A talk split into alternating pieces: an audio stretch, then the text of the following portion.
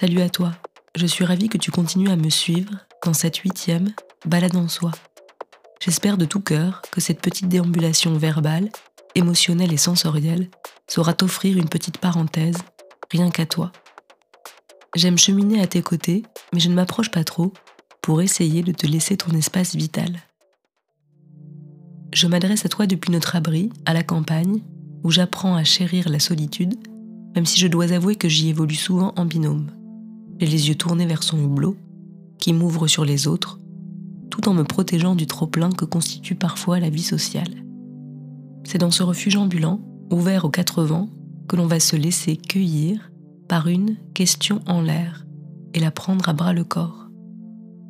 Puis, l'on se dira au revoir avant de regagner chacun chacune nos recoins d'indépendance, vitaux et intouchables. Sans plus attendre, voici pour notre balade en soi de mai, ma question en l'air. Aimes-tu être seul avec toi-même? L'une dans l'autre. Comment vis-tu la solitude? Voici l'unique question que j'ai adressée à quelques amis qui me sont chers. Marie, Léa, Laura et Adèle. Elles m'ont répondu à distance depuis leur territoire intime et inaliénable. Je te propose donc de les écouter au sujet de ces tête-à-tête avec elles-mêmes, qu'elles redoutent et réclament à la fois. Nul document sociologique sur l'isolement, vu l'étendue de ce panel.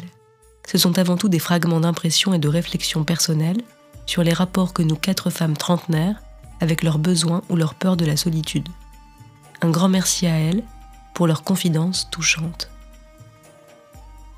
La solitude, ça dépend de sa forme. Je ne vais pas la chercher naturellement. Je n'ai pas du tout un caractère solitaire, j'ai un besoin d'interaction sociale très très fort. Je suis rarement seule. Mais les moments où je le suis, je me reconnecte pas mal avec moi-même. Je sens mes pensées plus lentes, qui s'organisent, je sympathise avec mon âme et mon esprit. Je fais le point en quelque sorte. Le temps peut rallonger aussi. On pourrait appeler ça de l'ennui, ce qui ne m'est pas du tout désagréable. Mais à mon sens, c'est parce que la solitude est ponctuelle chez moi qu'elle est agréable. Au bout d'un moment, je vais avoir besoin de briser cette solitude, d'une quelconque façon, très naturellement. Sinon, je vis ça comme une forme d'isolement, de séparation aux autres et au monde, ce qui peut me rendre malheureuse à long terme. L'idée d'être profondément seule me terrifie, mais ce n'est qu'une idée. Comment je vis la solitude? Eh ben, moi, je fais partie de ces gens qui ont du mal à rester seuls. Sûrement parce que je me retrouve face au vide et que j'ai pas fait suffisamment le tour de moi-même pour me sentir prête à accepter ce vide ou apaiser dans ce vide. Quand je suis seule, je crée l'activité en vain. Je m'agite, je brasse de l'air, car je sais pas comment m'arrêter, comment me poser. D'ailleurs, je suis aussi comme ça dans ma vie.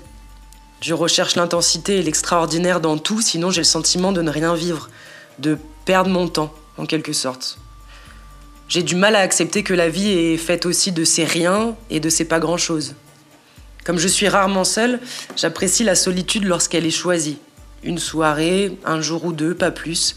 Et toujours, je m'active dans cette solitude pour ne pas me sentir coupable d'avoir rien fait de ma journée. L'homme est un animal social, on dit ça. Il a besoin de se reconnaître en groupe. Peut-être qu'être seul ramène à la question de son identité propre, qui je suis quand je suis seule. Moi, je me suis pas construit dans la solitude, tellement que j'ai toujours été accompagné, ce qui crée de la dépendance à l'autre pour ne pas avoir à se regarder soi-même. Pour moi, la capacité à être seule dépend de l'activité que j'ai en dehors de la solitude. J'aimerais pouvoir avoir la capacité de créer des moments de solitude et être assez en accord avec moi-même pour en ressentir les bienfaits. J'y travaille, mais j'en suis un, très loin. Alors, je dirais que pour moi, la solitude est, quelque chose de nécessaire. Je l'ai très longtemps ignoré, voire même relégué à quelque chose qu'il fallait absolument fuir. Je crois que c'était un petit peu de la suractivité, voire même de, voire beaucoup de la peur de louper quelque chose. Le fait a un moment de sa vie, pris dans ce tourbillon, on s'oublie. On oublie de prendre le temps.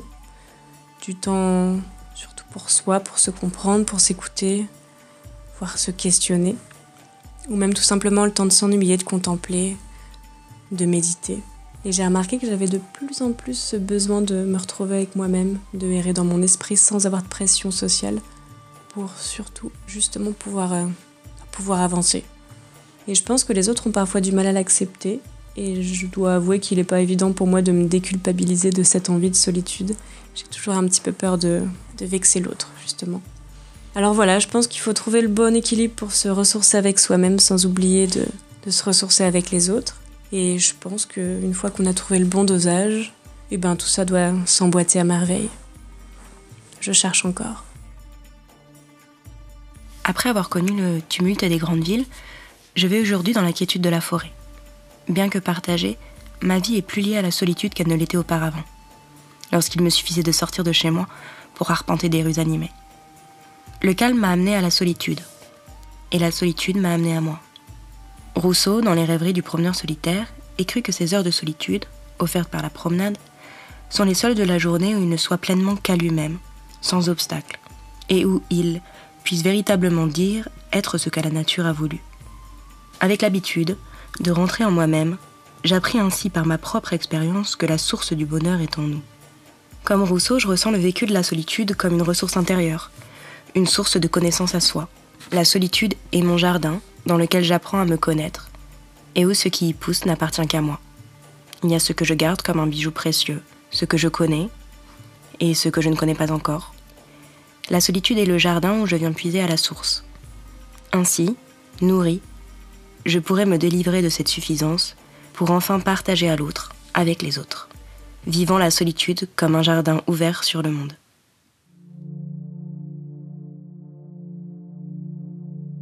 Détour créateur. J'ai d'abord puisé matière à penser et à ressentir dans un texte très sombre dont la lucidité aiguisée m'a percuté il y a quelques années. Il s'agit du livre de l'intranquillité de Pessoa, traduit du portugais par Françoise Ley.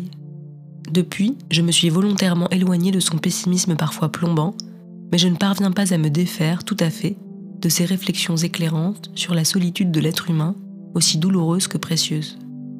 Voici donc deux extraits tirés de ce grand livre bleu qui fait partie des incontournables de notre cabane roulante. Premier extrait. La solitude me désespère, la compagnie des autres me pèse. Mon isolement m'a façonné à son image et à sa ressemblance. La présence d'une autre personne, même une seule, entrave aussitôt ma pensée, et tandis que pour un homme normal, le contact avec autrui est un stimulant pour son expression et son discours, ce contact chez moi est un anti-stimulant. Je suis tout à fait capable, en tête-à-tête avec moi-même, d'imaginer d'innombrables traits d'esprit, de promptes réparties à des phrases que personne n'a prononcées, fulguration d'une sociabilité intelligente sans personne à la ronde. Mais tout cela s'évanouit dès que je me trouve en présence d'une personne physique. Je perds toute intelligence, je ne peux plus dire un mot, et en moins d'une petite heure, je tombe de sommeil. Oui, parler avec les gens me donne envie de dormir. Seuls mes amis imaginaires, appartenant à un monde spectral, seuls les entretiens se déroulant en rêve, possèdent pour moi une réalité véritable et un juste relief. Et l'esprit se trouve aussi présent en eux qu'une image dans un miroir. Je répugne d'ailleurs à la seule idée de me voir contraint au contact avec d'autres gens. Une simple invitation à dîner avec un ami me cause une angoisse difficile à définir. L'idée d'une obligation sociale, quelle qu'elle soit, aller à un enterrement, traiter avec quelqu'un d'un problème de bureau, attendre à une gare une personne quelconque, connue ou inconnue, cette seule idée me gâche les pensées de toute une journée, et parfois même de la veille. Je dors mal, et la chose réelle, quand elle se produit, se révèle totalement insignifiante, ne justifie en rien mon appréhension, mais la même histoire se répète sans cesse, et je n'apprends jamais à apprendre. Second extrait. Je referme là les battants de mes fenêtres, j'exclus le monde, et je connais, pour un instant, la liberté. Demain, je me retrouverai esclave, mais en ce moment, seul et sans nul besoin de personne au monde, craignant seulement de voir quelques voix ou quelques présences venir m'interrompre, je connais ma petite liberté et mes instants de grandeur. Pour achever ce détour créateur avec des considérations plus fortifiantes et pour entrer en résonance avec les témoignages de mes amies femmes sur leurs espaces de solitude à préserver ou à conquérir, voici un extrait du fameux essai de Virginia Woolf intitulé Une chambre à soi. Publié pour la première fois en 1929, ce texte aborde avec une grande modernité la nécessité pour une femme d'avoir un lieu à soi, pour mieux créer et en définitive transformer le monde.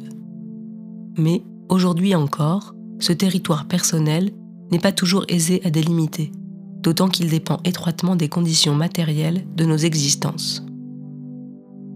On entre dans une chambre, mais il faudrait étirer jusqu'à leurs extrêmes limites les ressources de la langue anglaise et des volets entières de mots se verraient contraintes de naître illégitimement avant qu'une femme puisse dire ce qu'il se passe quand elle pénètre dans une chambre. Les chambres diffèrent si totalement les unes des autres. Elles sont calmes et pleines de bruit, donnent sur la mer ou au contraire sur la cour d'une prison. Elles sont encombrées de linge qui sèche ou bien toutes vivantes d'opales et de soieries. Elles sont rudes, comme des crins de chevaux, ou douces, comme des plumes. Il suffit d'entrer dans n'importe quelle chambre, de n'importe quelle rue, pour que se jette à votre face toute cette force extrêmement complexe de la féminité. Comment pourrait-il en être autrement? Car les femmes sont restées assises à l'intérieur de leur maison pendant des millions d'années, si bien qu'à présent, les murs mêmes sont imprégnés de leur force créatrice. Et cette force créatrice surcharge à ce point la capacité des briques et du mortier qu'il lui faut maintenant trouver autre chose, se harnacher de plumes, de pinceaux, d'affaires et de politique. Voici à présent mon pas de côté. Il s'agit d'un poème que j'ai composé seul dans un abri normand lors du premier confinement en mars 2020. C'est un acrostiche dont les vers ont été initiés à dessin par les lettres des mots suivants. Indépendance, éveil, libération. Il s'intitule Acrone, titre qui connote des êtres imaginaires caractérisés par une absence de membres. Acrone. Il y a des heures où je m'exile du toit, ni défi, ni mépris, ni refus de ta voix, décidé plutôt de prendre le risque du loin et embrasser pleinement mes fonds sous-marins. Pendant l'apax existentiel du confinement, en nous, la solitude des vases communicants. N'écoutons pas les sirènes de la vanité, détourner nos regards sans hospitalité. Avec ardeur, je me déprends des mains du monde. Nonchalamment, je m'éloigne en biais de la ronde. Caprice de l'épiderme, mes cœurs indépendants, en moi, j'accueille le roseau en mouvement. Éveille le vide et les îlots, vertige et grâce du pas de côté et vogue dans les airs, souffle les eaux. Intérieur dissous là, ressaisis-les. L'oasis où l'essentiel détour. Les matins blêmes offrent des libellules bleues. Ils font résonner en moi le chant des oiseaux. Brouillard de bruit, les voix d'autrui tissent des nœuds et foulent confusément mon corps tel un troupeau.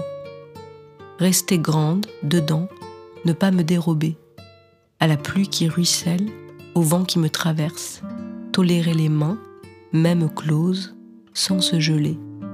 Il n'y a pas lieu d'ériger une forteresse. On prête aux lunes noires une secrète lumière. N'esquivons pas les manques, éclipses salutaires. Et toi, où tu vas? Aimes-tu te retrouver en tête à tête avec toi-même? Qu'est-ce qui bouge en toi?